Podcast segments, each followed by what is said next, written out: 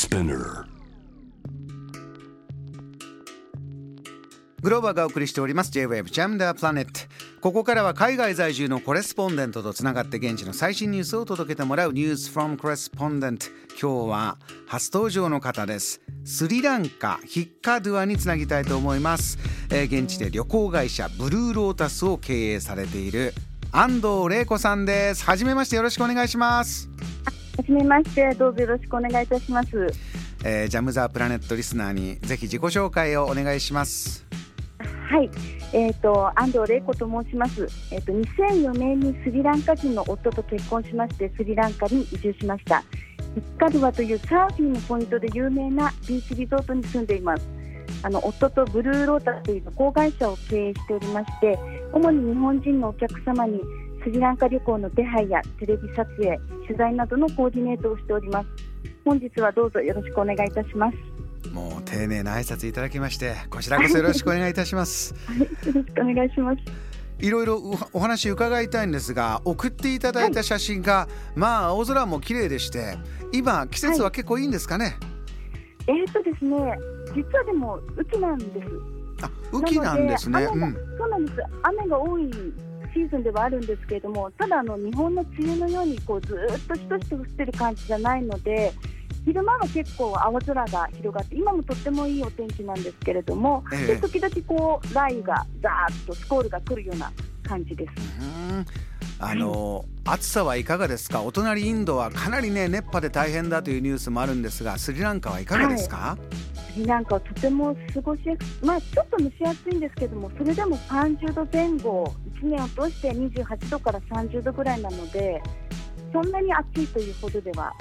まあ、木陰に入れば過ごしやすいです。うんそうなんですね。あの、は少しここからその政治のニュースも伺っていきたいんですけれどもスリランカ、はい、史上初めてデフォルト、はい。まあ債務不履行に陥ったという話題も出てきてました。これははい。安藤さん、普通に暮らしている普段の中でも感じることってあるんですか？いかがでしょはいえーとですね、まず実感するのがもう値上がりです。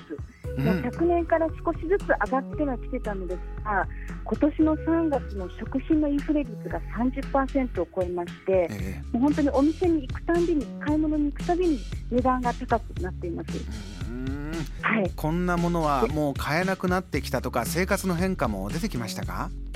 そうですね。あのーガソリンですとかプロパンガスがですね特にあの常に不足している状態で、うんガソリンスタンドですとか店の前は早朝から長蛇の列というのがもう当たり前の風景になっています。もう数時間から十数時間というえ？待ち時間もざらで、はい、夜まで待ってもあのトラックが来なくてまた明日来てというようなこともあります。ですあのスリランカで今までほとんど列を作るという習慣がなかったんですけれども、ですから最初の頃はですね我先にとこうわーっとみんなに押し寄せたり列があっても横入りする人が多かったんですがうん。さすがにですね今はみんなきれいに列を作って誰かがこう横入りしそうになると注意したりもしてあの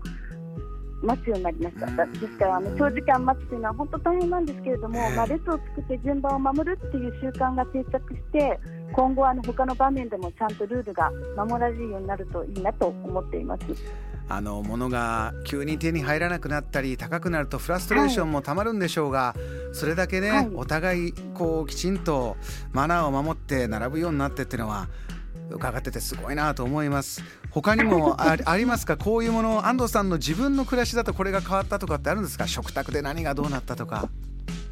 えーとですね、スリランカはあのセイロンティーで有名な紅茶の国ですのでそうですね。一日に何度も、はい、紅茶を飲むんですけれども、うん。特にあの朝起きて起きてすぐにですねキリテーというミルクパウダーを入れて作るミルクティーを飲む習慣がありまして、キリテもうみんなえはい、スリランカ人みんな朝はもうキリテーを飲まないと始まらない一日が始まらないわという感じなんですが、うん。実はこのミルクパウダーがほとんど輸入品なので、まあ、品薄の上にまあ値段がとても上がってしまって買えないのでみんな泣く泣くミルクなしの紅茶を今飲んでます。ですから今回の経済危機で、まあ、ミルクティーを飲む習慣がなくなりそうですね。これは長くなりそうですからもうややむを得ないですけどそうですね。またはい。これもいいねということになって楽しめるといいんでしょうけどもね。なかなかすぐには物足りないという気持ちでしょうね。いかがですか？そうですね。ただあのスリランカではこのミルクティーでもストレートの紅茶でもお砂糖をたっぷり入れて甘い紅茶を飲むのが普通なんですけれども、うん、あの砂糖の値段も上がってきているので皆さんあの甘さが控えめになってきたような気がします。でもともとスリランカの人あの糖尿病の人が多いのでこのまま甘さ控えめが習慣になればまあ、あの災い転じて福となすというとちょっとあれなんですけれども健康のためにはいいのではないかと思っています。そういった、まあ、心持ちをもう変えるしかないということもあるでしょうし、ね、そうですね、はい、海沿いでこう暑いと体力があの持ってかれるんでやっぱりお砂糖甘いもの欲しいっていうのはねそちらありますけどそうですか。お砂糖も高くなって。はいあの、はい、安藤さんもう少しだけ時間ありましてあの新しい首相が就任して、この経済危機を乗り切るためにまた動き出した。このニュースも少し教えてください。はい。えーとですねえーまあ、新しい首相としてウクラノシンハ氏という方が、まあ、就任したんですけれども、えーと、この首相交代の流れをちょっとお話ししたいと思います。はい、えーと、前の首相はあの大統領と首相を3期歴任したマヒンダ・ラージャパクシャという人なんですがであの他の兄弟ですとか息子なども大臣に任命されてましてこの一族メンバーがスリランカの政治をこう牛耳ってまして独裁的な政治を行ってきました、はい、であのこの経済危機ですとか、まあ、インフレについても予想されていたのにもかかわらず、まあ、彼らが何も手を打たなかったということであの国民からの批判が高まりまして3月の初めに自主的な抗議行動が起こりました。うん。でこれはあの特定の、まあ、政治団体ですとか労働組合、宗教団体などが主導したものではなくて最初は本当に数名で始まった小さな抗議行動で SNS を通じて広まって次第にスリランカ国内に広がっていきました。はいであの今までですね抗議行動に参加したことがないような女性ですとか若い人の姿も目立ちまして、で本当に手作りのメッセージボードを持ってこうただみんなで集まってそれをこう抗議するという平和的なものです。うん、であのこの一番大きな抗議行動の場となったのがコロンボのあの中心地になる広場なんですけれども、はい、ここがボータ・ゴーガマと名前が付けられまして数日後にはこう Google マップにも表示されるようになりましてこうスリランカ中の人がここに集まるようになっています。うんうん、で元はですねそこはあの子どもたちがたこ揚げをしているような何にもない広場だったんですけれども寄付によってあの簡易トイレですとか診療所図書館のテントなどができましてご参加者への食事ですとかお茶なども用意されています。で本当にえ誰でも参加できて抗議の意思をこう表明できるような場所になっています。安藤さん先ほどのこうねあのエネ、はい、ガソリンも長蛇の列お砂糖もミルクもないって中でこれだけのものが出来上がっていくっていうのは、はい、これ大変な動きですね。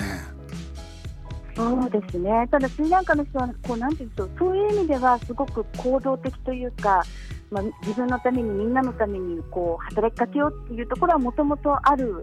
人たちなのでもう本当にこの時は小さなところからこう大きなうねりとなってあっという間にこの大きなビレッジが作られたというような感じです。はあ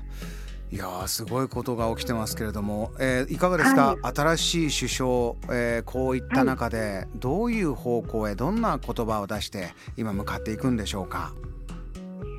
そうですね。あの実はあの新しい首相は今まであの5回首相を歴任していまして外交経験が豊富なのと、まあ、海外とのこいろんなコンタクトもあるので、まあ、いろんな国といろんな交渉をして援助を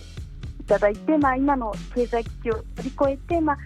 経済を立て直していくことをとても期待されています。ただあの、ね、大統領はですね、まあ、責任を取らずその職にとどまっていますし第一というのが同じような顔ぶれなのでなかなか思い切った改革が難しいのでまだ当分大変な状況は続きそうです。わかりました、えー、パッとね、トップが変わるだけでは変わらないかもしれないそういった見方もあるスリランカの新しい、えー、首相就任のお話まで伺いました。安藤さんまたぜひ、はい、あの仏教遺跡のお話なども聞きたいと思ってますんでまたご登場お待ちしてます、はい、今日はありがとうございました。ありがとうございました。今夜のこの時間は初登場スリランカ在住のコレスポンデント安藤玲子さんのお話を伺いました。JAM The Planet